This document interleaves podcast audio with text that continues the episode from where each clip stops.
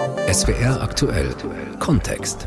Schulden machen, pleite gehen, wirtschaftlich vor dem Nichtstehen. Wen es trifft, trifft es hart. Ich hatte das Gefühl, also jetzt wirst du erstmal hier komplett ausgezogen.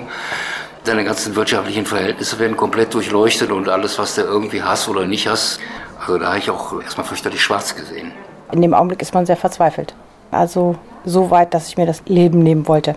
Fast sieben Millionen überschuldete Privathaushalte gibt es in Deutschland. Rund 56.000 Privatinsolvenzen hat es im vergangenen Jahr gegeben. Trotz Corona-Krise sind das weniger als im Vorjahr. Experten warnen aber, das könnte nur die Ruhe vor dem Sturm sein.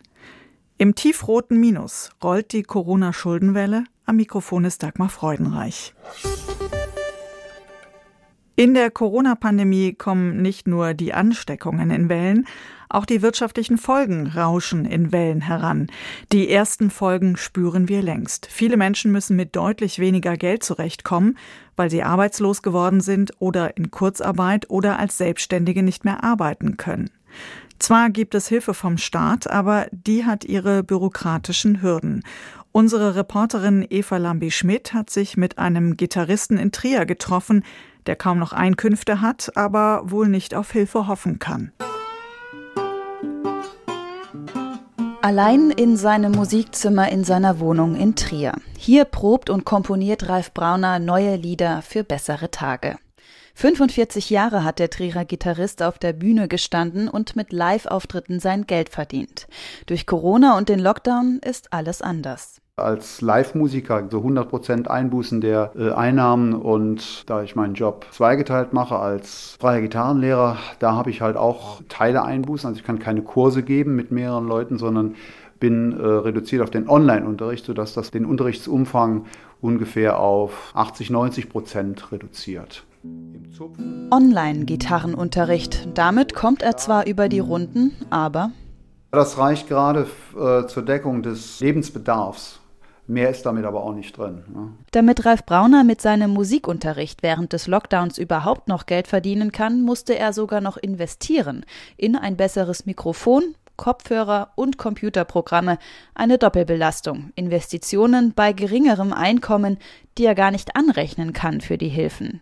Denn das Bundeswirtschaftsministerium hat die Bedingungen für die Hilfen nachträglich angepasst, damit sie EU-Recht entsprechen. Es geht ums Kleingedruckte. Die Unternehmen und Soloselbstständigen müssen nun nachweisen, dass sie so viel Verlust machen, dass sie ihre Fixkosten nicht mehr decken können, also zum Beispiel die Miete. Investitionen wie ein neues Mikrofon zählen nicht dazu, sagt Steuerberater Patrick Nücken aus der Pfalz. Fixkosten gelten maximal Instandhaltungsaufwendungen und wenn ich neu investiere, ist es ja eine Investition, keine Instandhaltung. Auch die Kosten für die Steuerberatung und die Buchhaltung werden nicht mehr gefördert. Genauso wenig wie der Lohn für den Unternehmer selbst. Das sieht draußen schon ziemlich schlimm aus bei unseren Mandanten. Und wenn das jetzt noch schlimmer wird, dann wird es wohl einige nicht überleben können. Ralf Brauner, der Musiker in Trier, hat von seinem Steuerberater mittlerweile Rückmeldung bekommen, dass es mit den Hilfen für ihn wahrscheinlich nichts mehr wird. Denn seine Resteinnahmen durch den Online-Musikunterricht seien wohl zu hoch seine Verluste zu gering. So geht es zurzeit leider vielen. Die vergleichsweise niedrige Zahl an Privatinsolvenzen, die der Schuldneratlas 2020 der Auskunftei Kreditreform ausweist, ist nur ein Teil der Wahrheit, sagt Patrick Ludwig Hansch. Er ist Leiter der Wirtschaftsforschung bei Kreditreform. Ruhe vor dem Sturm ist eigentlich ein gutes Stichwort. Einerseits haben wir Privatinsolvenzzahlen, die überhaupt nicht das wirkliche Geschehen widerspiegeln. Das ist ähnlich wie bei den Unternehmensinsolvenzen. Wir können schon sehen, dass wir im Februar, im März 2021 schon steigende, bedeutend steigende Zahlen bei Privatinsolvenzen haben. Das hat gleich mehrere Gründe. Der erste Grund ist, dass seit Oktober eine Gesetzesnovelle gilt und die Restschuldbefreiung hat sich angepasst von sechs auf drei Jahren. Wir wissen, dass viele Schuldnerberater ihren Kunden und Klienten geraten haben, diese Frist nochmal abzuwarten, bis das Gesetz durch ist und erst dann diesen Antrag einzureichen. Und das können wir jetzt zeitverzögert auch in der Statistik Statistik feststellen, dass da viele Menschen ihren Insolvenzantrag dann tatsächlich ab Oktober gestellt haben, um eben von dieser gesetzlichen Regelung zu profitieren. Man ist ja nicht verpflichtet per se, einen Insolvenzantrag zu stellen. Das ist ja anders als bei Unternehmen. Und ähm, da haben dann viele einfach das Ganze noch in die Länge gezogen. Das kann man schon so sagen. Das heißt, die große Schuldenwelle, die rollt gerade erst an? Tatsächlich, also Schuldenwelle ist vielleicht nicht das richtige Wort, aber der Rückstau bei den Insolvenzen. Wir gehen davon aus, dass im Jahr 2021 die Zahl der Privatinsolvenzen massiv nach oben gehen wird, eben durch diesen Sondereffekt mit der Restschuldbefreiung. Aber, und das ist auch ein ganz wichtiger Grund, wir haben auf der anderen Seite natürlich eine ganze Reihe von staatlichen Hilfsmaßnahmen, die im Moment noch bewirken, dass sowohl Unternehmen als auch verschuldete Verbraucher bisher sozusagen konserviert werden in diesen Strukturen. Denken Sie dran, wir haben dieses Jahr Bundestagswahl. Kein Mensch wird von den Regierungsparteien Parteien vor der Bundestagswahl diese Hilfen radikal kürzen. Das Kurzarbeitergeld ist bis zum Ende des Jahres pauschal gewährt, was auch ein ungewöhnlicher Vorgang ist. Und danach werden wir tatsächlich erst sehen, wie es der Wirtschaft tatsächlich geht, aber auch wie es den Arbeitnehmern und den Verbrauchern tatsächlich geht. Arbeitslosigkeit und das, was damit zusammenhängt, ist immer noch der Haupttreiber für Überschuldung und dann meist in der Konsequenz auch irgendwann, je nach Verschuldungsgrad, auch für eine Privatinsolvenz. Patrick Ludwig Hansch, er ist Leiter der Wirtschaftsforschung bei Kreditreform.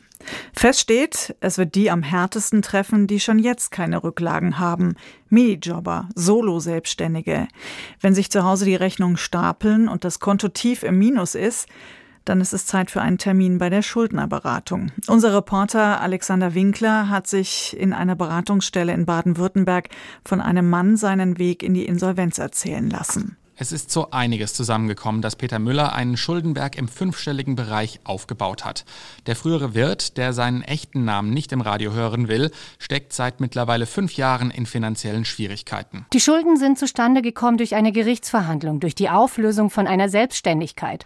Da musste ich quasi einen Kredit aufnehmen, um die Anwaltskosten zu bezahlen zum einen. Zum anderen hatte ich eine schwere Erkrankung, wo ich hohe Kosten hatte, für die die Krankenkasse damals nicht aufgekommen ist. Und hinzu kommen noch die regulären Unterhaltskosten für seine vier Kinder. Trotz der Belastung hat Peter Müller sich entschieden, keine Privatinsolvenz anzumelden, sondern die Schulden komplett zurückzuzahlen. Durch seinen Job als Leiter einer Firmenkantine hatte er ein sicheres Einkommen. Doch dann kam Corona und die Kurzarbeit. Naja, das heißt nochmal zusätzlich den Gürtel enger schnallen. Klar, das Einkommen ist vermindert. Natürlich kann man da auch an die Gläubiger rantreten, um Sachen zu Stunden oder für einen gewissen Zeitraum einzustellen. Auch den Unterhalt, der wird auch reduziert. Allerdings ist auch das natürlich wieder mit einem Aufwand verbunden. Mehr Aufwand und weniger Geld. In dieser Situation befinden sich durch die Corona-Krise wohl immer mehr Menschen. Das befürchtet auch die Schuldnerberatung in Stuttgart. Dienststellenleiter Rainer Salet sieht vor allem Menschen mit einem geringen Einkommen betroffen. Durch Corona ist es einfach so, dass viele Einkommen, vor allem so Nebeneinkommen, weggefallen sind oder längere Kurzarbeit.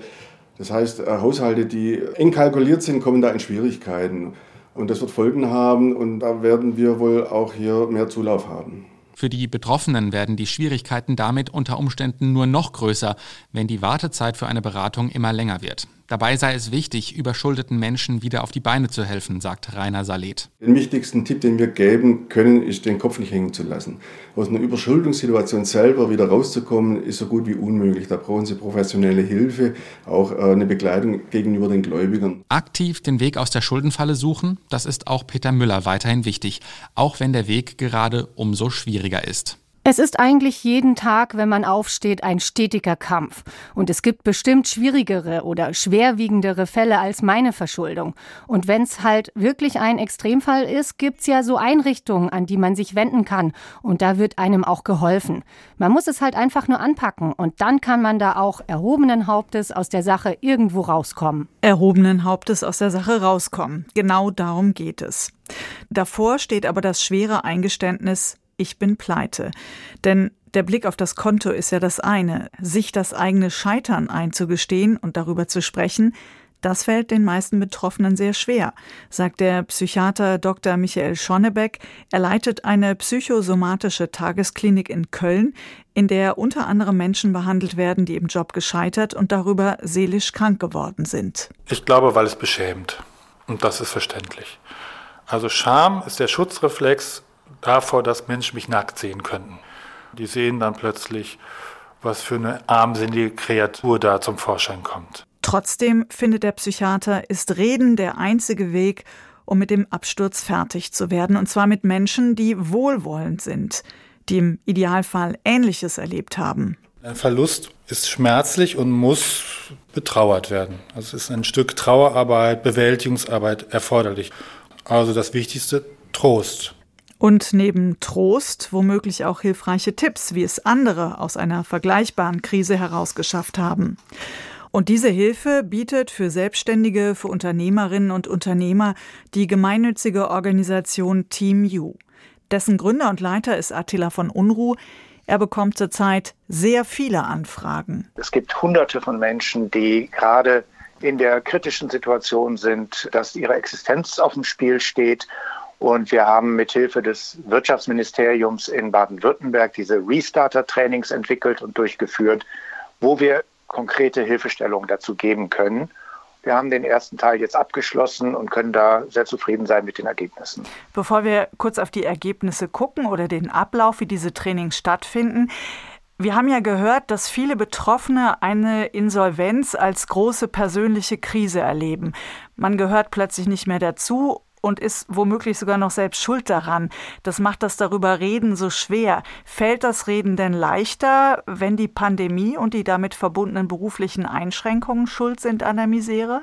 Ähm, das sollte man eigentlich denken, weil das ist ja kein persönliches Versagen, sondern das sind äußere Umstände. Trotzdem ist die Hemmschwelle immer noch sehr hoch, Hilfe zu holen, nach Unterstützung zu fragen. Es wird immer noch sehr persönlich genommen, obwohl man eigentlich gar nichts dafür kann, wenn der kleine Einzelhandelsladen geschlossen ist und die Kunden einfach nicht mehr kommen können, ist es ja kein persönliches Versagen, sondern das sind die Umstände durch die Corona-Pandemie. Sie bieten allen an, die an den Trainings teilnehmen, anonym zu bleiben. Wie wichtig ist das den Teilnehmerinnen und Teilnehmern? Also das ist ganz wichtig, dass es die Möglichkeit gibt, anonym bleiben zu können, zumindest in der ersten Phase, bis man sich kennengelernt hat, bis man Vertrauen gefasst hat und sieht, das sind alles ganz normale Menschen wie du und ich, die in dieser Runde sitzen und die mit ähnlichen Problemen zu kämpfen haben. Und dann entsteht sehr schnell eine Verbindung, eine Möglichkeit, ins Gespräch zu kommen. Und das wird auch sehr intensiv genutzt, dass man miteinander reden kann. Und das hilft, aus dieser Isolation rauszukommen und vielleicht eine neue Perspektive entwickeln zu können. Dann geben Sie uns mal einen Eindruck von so einem Training. Sie trainieren ja sehr konkrete Situationen, zum Beispiel die extrem unangenehme Situation mit der Bank sprechen zu müssen. Welche Tipps geben Sie da? Also erstmal ist es wichtig, eine Krise einordnen zu können, in welcher Phase man sich da befindet und wie nah an einer Insolvenz man dran ist. Und davon ist abhängig, dass man eine Strategie entwickelt, wie man die Situation lösen kann. Dazu gehört erstmal eine Übersicht zu haben über die aktuellen finanziellen Unterlagen und Situationen und aber auch einen Plan zu haben, den man dann mit der Bank oder mit Gläubigern besprechen kann. Nichts ist schlimmer, als zur Bank zu gehen und zu sagen, ich kann nicht mehr zahlen, ich weiß nicht, wie ich meine nächste Rate bedienen soll, aber nichts anbieten zu können, wie es weitergehen kann. Es ist ja wahrscheinlich auch in der Situation für einen selber sehr wichtig, die Erfahrung, dass man nicht als Bittsteller auftritt, sondern immer noch als jemand, der einen Plan hat und was vorzuweisen hat. Genau, es ist ganz schwierig, wenn man in so eine Opferrolle reinrutscht und sagt, die Umstände sind schuld und äh, das, das lähmt. Wichtig ist, dass man merkt, ich kann was bewegen, ich kann einen Unterschied machen, ich kann was an der Situation tun und manchmal ist es eben der einzige Weg zu sagen, ich ziehe die Reißleine, mache das Geschäft zu. Aber auch da geht das Leben weiter. Ziel des Trainings ist es, irgendwann neu durchstarten zu können. Deshalb ja auch der Name Restarter Training. Ist ein Neustart jetzt in der Krise überhaupt möglich? Das ist möglich. Wir haben ganz viele sehr kreative Unternehmerinnen und Unternehmer in den Treffen gehabt, die ihr Geschäftsmodell angepasst haben an die Situation. Und wir alle kennen das aus der Gastronomie, dass ein Restaurant außer Hausverkauf macht oder Abholmöglichkeiten schafft. Wichtig ist, dass man realistisch ist mit dem, was möglich ist, sodass es dann vielleicht einen neuen Weg gibt aus der Krise heraus. Aber wie gesagt, manchmal ist es auch schmerzhaft und man muss sagen, es geht nicht weiter. Und dann sollte man auch die Konsequenzen ziehen. Auf Ihrer Internetseite steht ein Satz, der vielleicht ein bisschen kitschig klingt, aber auch sehr tröstlich. Gerade als die Raupe dachte, die Welt ginge unter, wurde sie zum Schmetterling. Am Anfang Ihrer eigenen Karriere hat ja auch mal eine Insolvenz gestanden. Wie wichtig ist Ihnen das Bild von der Raupe, die ein Schmetterling wird? Ich finde das ein sehr schönes Bild, weil das ist so ein bisschen wie diese Angst vor dem Tod. Aber das ist eine Illusion. Eine Insolvenz oder eine Krise ist nicht gleichbedeutend einem Ende, sondern einem Neustart. Und es gibt Hilfe und es gibt Unterstützung, es gibt vielleicht auch Fördermittel für einen Neustart. Und da ist es eben entscheidend, dass man aktiv bleibt, aber auch, dass man sich Unterstützung holt, dass man sich Feedback holt. Und in den Trainings haben wir auch die Möglichkeit, dass man eine neue Geschäftsidee vorstellen kann, auch wenn die vielleicht noch nicht im Detail ausgearbeitet ist. Äh, ich erinnere mich an einen Fall, wo eine Unternehmerin vor Vertragsverhandlungen stand. Die Verträge mussten neu verhandelt werden und sie war sehr angespannt vor diesen Verhandlungen und hat aber Rückmeldungen aus der Gruppe gekriegt, sodass sie gesehen hat, welche Möglichkeiten sie da noch hat. Die hat sie genutzt und wir kriegten dann einen Tag später eine E-Mail, dass an dem gleichen Abend die Verhandlungen stattgefunden hatten und sie den Vertrag erfolgreich unterschrieben hat. Also da hilft das Feedback von verschiedenen Leuten extrem stark. Attila von Unruh, er leitet das Team U, eine gemeinnützige Organisation, die sich um selbstständige Unternehmerinnen und Unternehmer in Krisen kümmert. Und das war SWR aktuell Kontext mit Dagmar Freudenreich. Im tiefroten Minus rollt die Corona-Schuldenwelle.